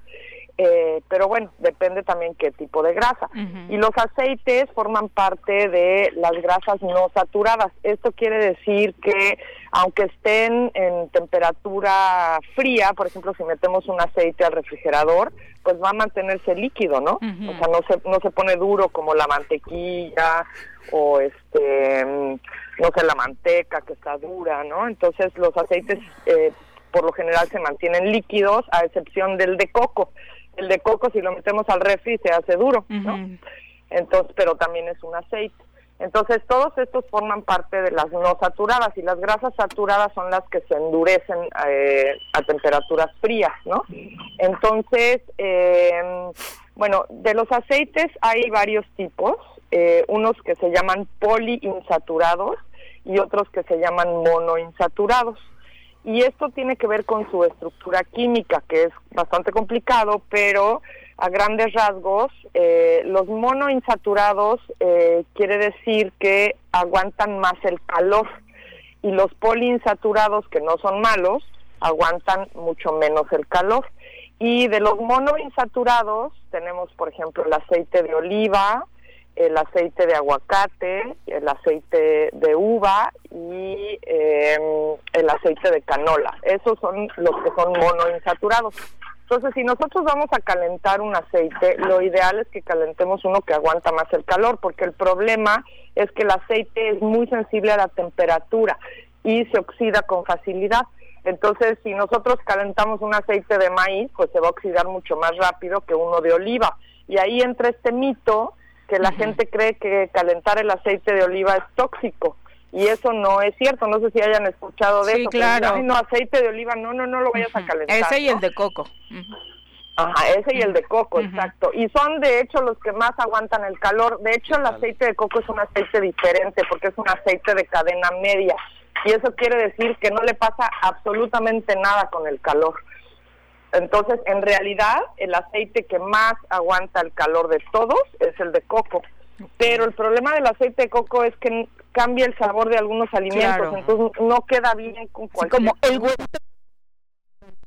aceite de coco. ¿eh? en mi casa que hacen todo ¿Esa usas, el de coco? ¿Ah, ya al ratito no le ponen y sabes como que no sabes qué ah. onda. Dulcecito. sí. No, yo el huevo con aceite de coco a mí me sabe horrendo. Sí, a mí también. Una vez lo probé y pero en serio. Ya. Es preferible el de oliva, doctora, entonces. El de oliva no cambia el sabor. El de oliva, pues, bueno, depende, porque hay unos eh, de oliva muy aromáticos, ¿no? Pero este si es uno ligero, pues mejor uno de oliva que va a aguantar mucho más el calor que uno de maíz. Ahora, ojo, porque todos estos aceites que vemos en el supermercado, que todos se ven del mismo color y consistencia y todo, son aceites refinados todos, ¿no? El de maíz, el de canola. Ay, por cierto, ¿saben qué es el de canola? No. No. No conocemos la semilla de canola, ¿verdad? No. Pues, eh, pues se llama Canadian Oil, que está sacado de la semilla de mostaza. Ah. Pero el problema de ese aceite, que generalmente es el capullo que conocemos, es que son semillas de mostaza eh, tratadas genéticamente. Ah. Entonces, no es un aceite puro, está refinado. Entonces, si encontraran un aceite de este tipo, como de maíz, de cártamo, de girasol, como los que vemos en el súper, pero que fueran orgánicos, eso sí pueden ser pero todos estos que vemos en el supermercado están refinados. Quiere decir que no, normalmente para hacer un aceite nada más se prensa la semilla o la aceituna, en el caso de oliva, y sacan un aceite que lo van como filtrando y son procesos puramente mecánicos. O sea, si ustedes ven un aceite de oliva eh, virgen o extra virgen, quiere decir que fue hecho puramente con tratamientos mecánicos y no hay nada químico en él. Pero todos los demás son procesos mecánicos químicos, es decir, que ponen solventes para ir como disolviendo el aceite y quitándole impurezas y las cosas que hacen que sepa feo el aceite. Y el problema es que todos los que les digo del supermercado están tratados así químicamente, o sea, están refinados. Y el chiste de un aceite para que sea nutritivo es que justamente sea tratado puramente mecánicamente y no con solventes, ¿no? Entonces yo les recomiendo que busquen un aceite de oliva virgen, quiere esto quiere decir que no tiene solventes ni nada químico. Pero todos dicen eso, doctora, ¿no? No, no, no. Los de oliva. No, si tú ves, si tú ves un aceite de oliva que dice aceite de oliva, punto, quiere decir que no es ah, virgen. ¿No? O sea, que fue tratado con solventes o con químicos, ¿no? Y otra cosa importante en el aceite de oliva es que diga primera extracción en frío. Porque eso quiere decir que no fue tratado en calor, porque acuérdense que el calor oxida los aceites, ¿no? Entonces, aunque aguanta más el calor el de oliva, pero si de por sí de entrada fue tratado con calor, pues ya lleva ahí un, un pequeño proceso de calentamiento que ya no hace ser tan tan puro ese aceite, ¿no? Entonces, si dice eso, primera extracción en frío, quiere decir que está pensado a menos de 27 grados. Perfecto. Entonces va a ser un aceite mucho más eh, puro y, y, no oxidado, ¿no? Como, como todo el resto que están ahí en el, en el supermercado. Entonces sí, de veras que tache a todos esos que están ahí, ¿eh? El, el de el 1, 2, 3, o sea, todos esos que son además muy económicos, o sea, de verdad... Ya ni tanto. Ya ni tanto. Entonces sí se van a gastar un poquito más en uno de oliva o en uno de aguacate, pero la verdad es que vale la pena. Hay gente que no le gusta mucho el sabor del de oliva, entonces ahí recomiendo que sea de aguacate o de pepita de uva, que son sabores más suaves, ¿no? Y para calentar, pues si el platillo lo amerita, pues uno de coco, que les digo que aguanta muchísimo el calor. Y bueno, y siempre buscar aceites que o que sean orgánicos o lo que les digo del aceite de oliva que diga eh, virgen o extra virgen. Extra virgen es que todavía está más controlada la acidez, a eso se refiere cuando dice extra virgen o virgen extra. Quiere decir que la acidez es de 0.8 o menos grados, ¿no? Eso quiere decir que, que no es un aceite ácido, ¿no? Es, es como de los mejores que hay en el mercado, ¿no? Y una de las cosas del aceite para del aceite de oliva para saber que es bueno es que tiene un ligero sabor tiene como un picor, como que cuando te lo comes, como que hasta haces así, ¿no? Porque te da como una sensación rara que la gente luego dice, ay, me cae mal este aceite, ¿no? Yo he escuchado decir eso. Y no, al contrario, eso quiere decir que ese aceite es muy puro y bueno, ¿no? Porque tiene este ligero es como un picor, o sea, no picor de chile, sino como una cosa que te hace como, como el jengibre, ah, un poco. No, no, tanto, porque el jengibre también pica, pero esto es como una sensación que te, como que te picara un poquito la garganta, así como que te hace como, como carrasperita, ¿no? Y eso es una, una muy buena señal en un aceite de oliva, porque pues quiere decir que es muy, muy puro, ¿no? Que es, que es eh, extra virgen, o sea, no tiene ningún proceso químico, como les decía, ¿no? Son de los es como los vinos, ¿no? Como que hay de vinos a vinos, pues también hay de aceites a aceites de oliva, ¿no? Y en Europa estas cosas son, o sea, catan los aceites, entran a concursos, igual que los vinos, o sea, un buen aceite de oliva es muy preciado en Europa porque es algo que se usa muchísimo allá, ¿no? Y afortunadamente ahora aquí tenemos así para escoger, o sea, vas al súper y, y, ves que hay muchos. Otra cosa del aceite de oliva es que es importante que esté en una botella oscura, porque eso lo preserva la luz, también le hace daño al aceite. Y si se fijan todos los aceites normales, comunes, están en botellas transparentes, ¿no? Entonces hay que buscar una botella oscura, eh, no necesariamente de vidrio, es mejor el vidrio, pero este pero por lo menos que la botella sea oscura. Si ven un aceite en una botella transparente, no, duden de ese aceite. y obviamente estamos hablando de un aceite eh, para cocinar, es decir, para calentar y demás, pero la bondad del aceite de oliva es que tiene mil opciones para poder utilizarse, ¿no? E incluso en frío. Exacto, o sea, le pueden poner a la ensalada, hay gente que se lo toma como purga, o sea, hay mil formas de, de usar el aceite, ¿no? Yo se lo yo por ejemplo hago puré de papa y en vez de mantequilla le pongo aceite de oliva y queda buenísimo y así en crudo al final, ¿no? Y queda muy muy rico. ¿No? Entonces, este, sí, y para ensaladas, pues un buen aderezo hace la ensalada, ¿no? Hasta para desmaquillar, doctora, hace poco, poco leía una influencer que recomendaba y la verdad es que viéndola, pues sí, sí, y bueno, mi hijo se lo echa en el cabello, o sea, cuando tiene el cabello chino, se pone aceite de oliva y se le marca más el chino, ¿no? Y dice que es el único aceite que le sirve. porque yo me echo el de coco. A ver, ¿qué tal? El aceite de oliva en, la, en ayunas con limón también, este... Ah, sí. buenísimo para el hígado. ¿Ah, que sí? Ese yo lo hago seguido. Sí, sí. Además, bueno, el aceite de oliva, además hacer una grasa monoinsaturada ayuda a reducir el colesterol, ayuda a, proteger el corazón, ayuda a que no hayan embolias, o sea, la verdad es que es un súper nutriente, digo, no hay que abusar obviamente porque de la grasa hay que usar poco, pero sí tiene muchas propiedades incluso para el cerebro porque el cerebro necesita grasa para funcionar, ¿no? Entonces son grasas muy buenas, pero no los aceites refinados, como les insisto, ¿no? o sea, si, si lo están buscando como algo nutricional, o sea, tache a todos esos aceites refinados, tache, tache, ¿no? Están prensados en calor, con químicos, no sirven para nada en realidad. Bueno, podrían usarlo para limpiar algo, para esas mesas de madera que necesitan aceite, ¿no? Para eso les pueden servir el resto de esos aceites del súper, ¿no? Perfecto, doctora. Pues siempre agradecidos con las recomendaciones desde Punto Sano. Cuéntanos dónde los encontramos. Estamos aquí en Plaza Andrómeda, en el local 19, Punto Sano. Muchas gracias por la comunicación. Ya, ya voy a ir, pero la próxima semana es puente, ¿sí van a trabajar? Aquí no conocemos, los, puentes. No, ¿verdad? No. no. seguro nos vemos la próxima semana. Gracias, doctora. Muy buenos días. Gracias a ustedes, buena semana. Igual, bye. Bueno, ya son las 8 con 40 de la mañana. Nos vamos a nuestra última pausa del día, sin, no sin antes saludar a Alex Gutiérrez. Dice, la verdad, escuchando a la doctora, ya se me antojó un huevo estrellado con aceite de oliva y orégano. Tienes toda la razón. Y eh, sobre un pan tostado, bueno, eh, sí, sí se antoja para el desayunito de hoy, Alex. Ya estamos abriendo apetito. Exacto.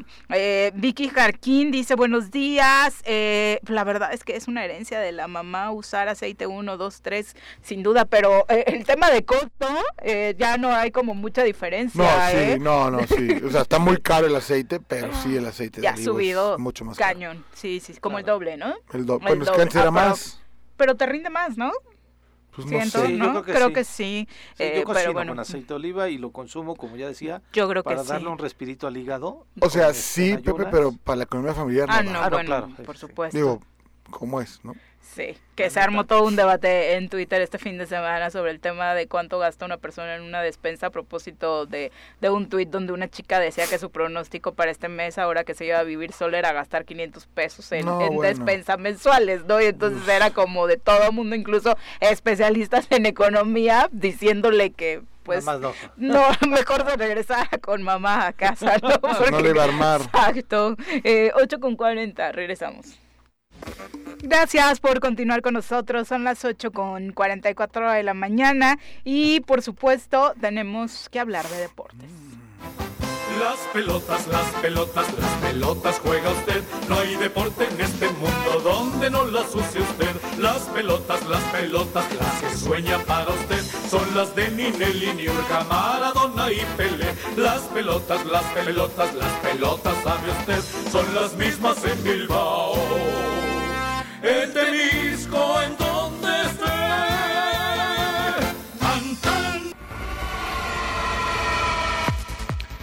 Mi querido Bruno, ¿cómo te va? Muy buenos días. Hola Viri, buenos días también para Pepe y para Jorge y saludos para todo el auditorio. Oye, hoy sí te damos un buen de minutos porque hay mucho que platicar en torno al fin de semana deportivo, aunque no hubo liga, entre la definición ya de los finalistas del Super Bowl, la hazaña de Nadal la crisis que sigue enfrentando la selección nacional mexicana.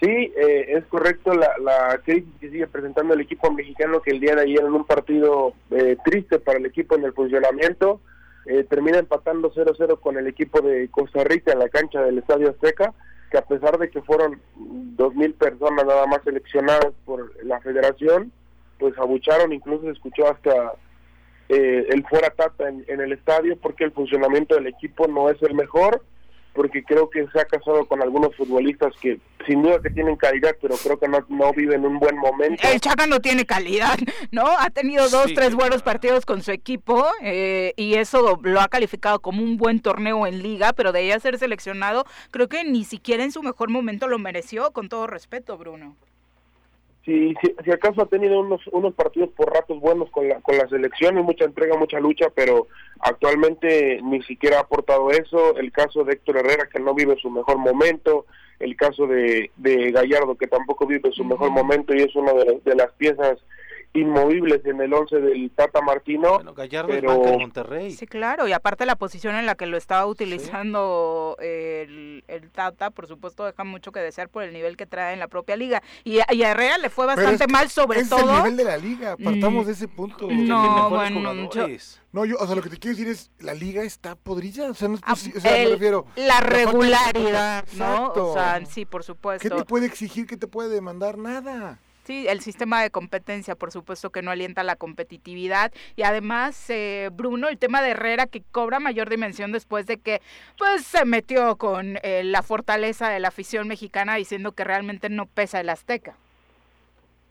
Sí, las críticas que, que bueno que hizo Herrera acerca de la afición de, del Azteca, pues ahora nos termina demostrando Herrera que dio un muy mal partido, que no está para ser titular de la selección mexicana porque no vive un buen momento en, con su equipo, no ha tenido casi minutos y bueno, es demasiado pobre el funcionamiento, no tienen una creatividad, es un funcionamiento muy cuadrado por parte del Tata.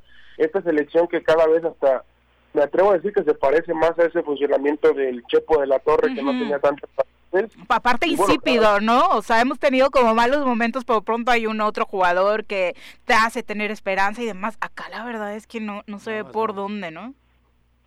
Sí, si acaso hay algunas otras que individualidades como Chucky Lozano que pues que lo intenta aunque nadie lo apoya, quizás también Alexis Vega que los 15 minutos que jugó lo hizo muy bien y contra Jamaica lo hizo lo hizo muy bien, vivió un gran momento, pero de ahí para allá son eh, destellos nada más de algunos futbolistas.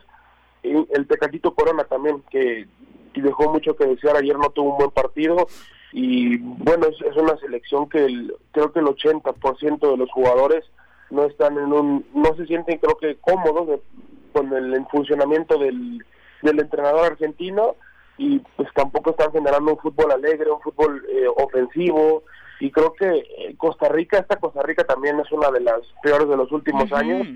Es increíble que no se le haya podido ganar en el Estadio Azteca a pesar de que tienen un porterazo como Keylor Navas pero creo que este partido ha totalmente ganado. Y sobre todo para tomar ventaja sobre Estados Unidos después del resultado en el que Canadá termina por ganarle a, a los gringos, ¿no? Eh, y cosas ilógicas del Tata, no vi el partido, pero ayer leía precisamente de cómo Alexis Vega, que fue el que te rescató el partido anterior con su movilidad, pues terminas por darle solo 15 minutos. Y Charlie Rodríguez, que anda en un gran momento, igual sigue siendo un nombre del cual te desprendes. Sí, además de que Panamá también ganó y eso complica el próximo partido que es rival directo, está solamente un punto. Y sí, hay cosas inexplicables como que Charlie Rodríguez no haya alineado como titular, como el mismo Alexis Vega que te salvó eh, el, partido pasado no haya alineado, como la creo que es una necedad o una terquedad de, de seguir metiendo a Rogelio Funes Mori para justificar la, convocatoria. para tenerlo ahí. Los pocos minutos que ha tenido Henry Martin lo ha hecho mejor y no se ha ganado la titularidad y bueno, es, es un, esquema, un esquema que se está volviendo cada día más eh, cuadrado, se está casando con algunos jugadores y, y sigue siendo problemático este equipo para el Tata Martínez y bueno, la defensa que creo que todavía es el punto más vulnerable que sigue siendo un desastre. Sin duda, a ver cómo nos va contra Panamá, que es el jueves, Bruno. ¿O miércoles? Es el, miércoles, Es el miércoles a las 9 de la noche en la cancha del Estadio Azteca. Es, es un partido por el ahora sí que por el puesto al, al cuarto lugar al repechaje contra un rival directo que es que, es Panamá que no, no juega mal. Yo tuve la oportunidad de verlo un par de un par de partidos. No es una gran selección pero juegan juegan ofensivo intentarán hacerlo y bueno, así como anda jugando México, se le puede complicar bastante este rival. No, ya en algún momento que Panamá estuvo a punto de dejarnos fuera de un mundial, entonces si no reacciona la selección a estas alturas, la verdad es que nos vamos a complicar mucho, mucho la vida, Bruno. Eh, cuéntanos ahora qué pasó con este esta eh, eh, parte del fútbol americano que tan apasionados tiene en su fase final a todos los aficionados. Sí, se jugaron las, las finales de conferencia en la americana, que creo que es la mayor sorpresa que el equipo de Patrick Mahomes en casa en, en Arrowhead se haya quedado fuera.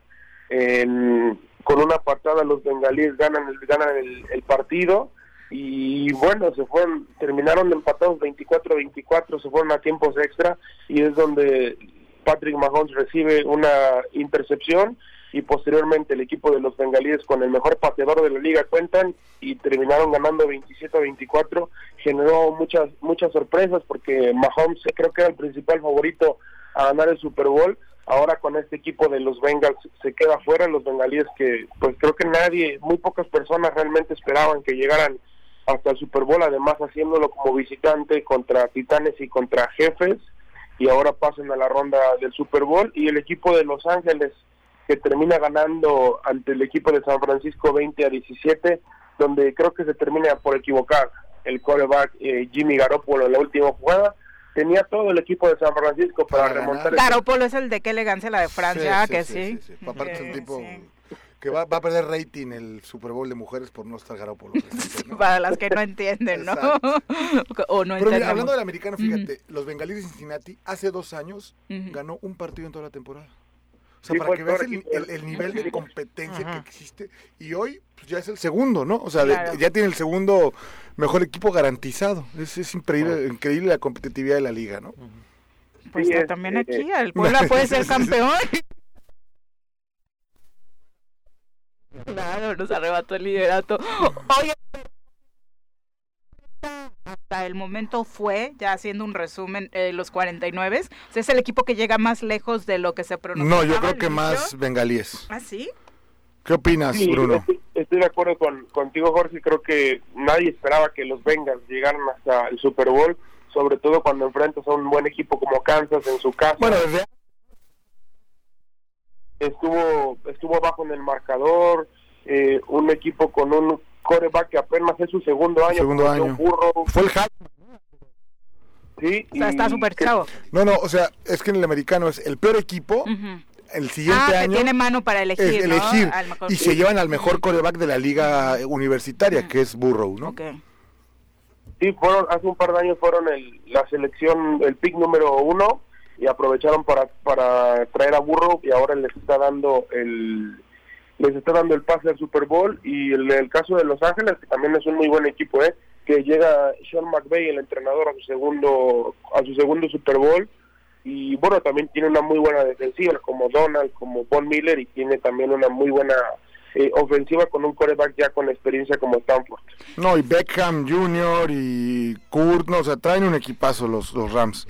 Favorito, a ver, ya. Ya, Las Vegas, cuatro puntos favoritos los Rams de Los Ángeles. Okay.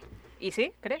Sí, yo sí creo que los va, o sea, ahí sí creo que no va a haber duda, pero bueno. Ah, o sea, sí está desequilibrado a ese pues, nivel el Super Bowl. Yo creo que sí es mucho mejor equipo eh, los Rams, ¿no? ¿Coincides, Bruno? Además, sí, además de que están en casa por segundo año consecutivo uh -huh. Super Bowl, donde el local, del, el, bueno, el de la sede va a jugar en su casa, van a jugar en que es una motivación extra también, en el ¿no? porque aparte ahí se rifa, ¿no? Uh -huh. y, y, les tocó sí. el Sophie Stadium. Sí. Pero bueno, si alguna si alguna esperanza tiene Cincinnati es que los últimos dos partidos que fueron complicadísimos fueron también como visitantes y logró ganarlos, así que creo que sí está un un 70-30 quizás favor favor Los Ángeles, ya nos decía la, la estadística cuatro puntos arriba para el equipo de Carneros. Perfecto, Bruno, y obviamente la hazaña de Nadal en marca este fin de semana. Yo creo que es lo más destacado, uh -huh. ¿no? Sí, la hazaña de Nadal en, en Australia Open que vence al ruso Medvedev, se alargaron hasta cuatro sets y el español terminó por ganar el Abierto de Australia que consigue su Gran Slam, su torneo más importante, número 21, rebasa, todo empatado con Djokovic y con Federer que no fueron por distintos temas y bueno, eh, Nadal se, se, ahora es el mejor tenista en la historia del tenis hasta el momento y lo, va a venir el próximo mes de marzo al, al abierto mexicano de tenis, así que vamos a tener al número uno del mundo en las playas de Guerrero. Se les va a volver a olvidar el COVID a todos por ir a ver a Nadal, de verdad impresionante. Vamos a ver, eh, sí, porque claro. el estadio no está aún listo, uh -huh. vamos a ver, vamos a ver cómo, cómo lo resuelven, ¿no? Me refiero pues al estadio bien del, poquito sí, bueno, tiempo, 18 o sea, días. Sí, claro. Entonces tampoco días. es como que tengan mucho para, sí. para terminar. No sé si el, este tema de la pandemia hizo todavía que cayeran en exceso de confianza. Eh, la verdad es que si tienen oportunidad de ver, muchos de ustedes o todos eh, seguramente conocen la trayectoria de Nadal, pero la, su marca patrocinadora Nike le hizo unos videos realmente impresionantes resumiendo en un par de minutos su carrera que de verdad emotivos a todo lo que da, de cómo un jovencito Nadal no perdió tiempo y prácticamente desde sus inicios en el mundo del tenis empezó a mostrar claramente que era un hombre que se iba a convertir en historia, Bruno. Sí, además de que también pues tuvo muchas lesiones, que estuvo fuera uh -huh. mucho tiempo y aún así logró levantarse para hoy en día ser el mejor eh, tenista de la historia con 20 torneos de Grand Slam que es, que es complicadísimo ganar eh, un torneo de Grand Slam y pues que también es el rey de, del polvo de ladrillo, en, en arcilla es el mejor también en el mundo y indiscutiblemente e indiscutiblemente es el mejor de la historia y es una historia muy es una historia increíble la de Rafa Nadal que sigue cosechando títulos y creo que este año puede conseguir cosas más más grandes todavía. Sin duda, y, y, esto que dices, ¿no? Lo de sus lesiones le da doble mérito todavía a su exitosa carrera, porque vaya que si le han pegado y duro, incluso su rival le decía este fin de semana cuando estaban recibiendo los trofeos de, oye, creí que en algún momento te ibas a cansar y nunca sucedió. Sí, eh, estuvo abajo, estuvo abajo incluso en, en algunos sets, pudo hasta perder el tercer set, el cuarto set, pero se terminó por levantar, fue la verdad que fue un partidazo, se alargó hasta por ahí de las 7 de la mañana por uh -huh. hora, de, hora del centro de México y se, se terminaron yendo a cuatro sets y, y, Nadal es un atleta impresionante que a pesar de todas las superaciones que ha sufrido, pues ha logrado salir adelante para hoy convertirse en el mejor de la historia. Muchas gracias Bruno por la comunicación y por supuesto por la información deportiva. Gracias, Viri, Pepe, Jorge, saludos a todo el auditorio. Un abrazo, por supuesto, acá le tenemos todos los detalles del mundo del deporte y además, eh, obviamente también hay X femenil, jornada 5, partidos interesantísimos. Siga, por supuesto, la trayectoria de quienes ayer jugaron, las Tuzas del Pachuca que andan en plan grande con la histórica morelense Mónica Ocampo, ahora de la mano de Charlín Corral, que es la líder de goleo con siete tantos en cinco partidos, de verdad, equipazo. Mi querido Jorge, ya muchas salió gracias. El presidente da una versión sobre su Te hijo. dije que hoy iba a hablar Al de parecer eso. la señora tiene dinero. Las mujeres también pueden ser. No. el ritmo económico del hogar, ¿no? Tienes razón, Gracias. Gracias. Así es que hasta que no explotó en grande el tema hubo posicionamiento. Ya nos vamos, que tengan gran inicio de semana, cierre de mes, cuídense mucho y por supuesto mañana en punto de las 7 los esperamos por acá en el Tesoro Matutino. así es esto. Esta fue la revista informativa más importante del centro del país. El Choro Matutino. Por lo pronto, el Choro Matutino.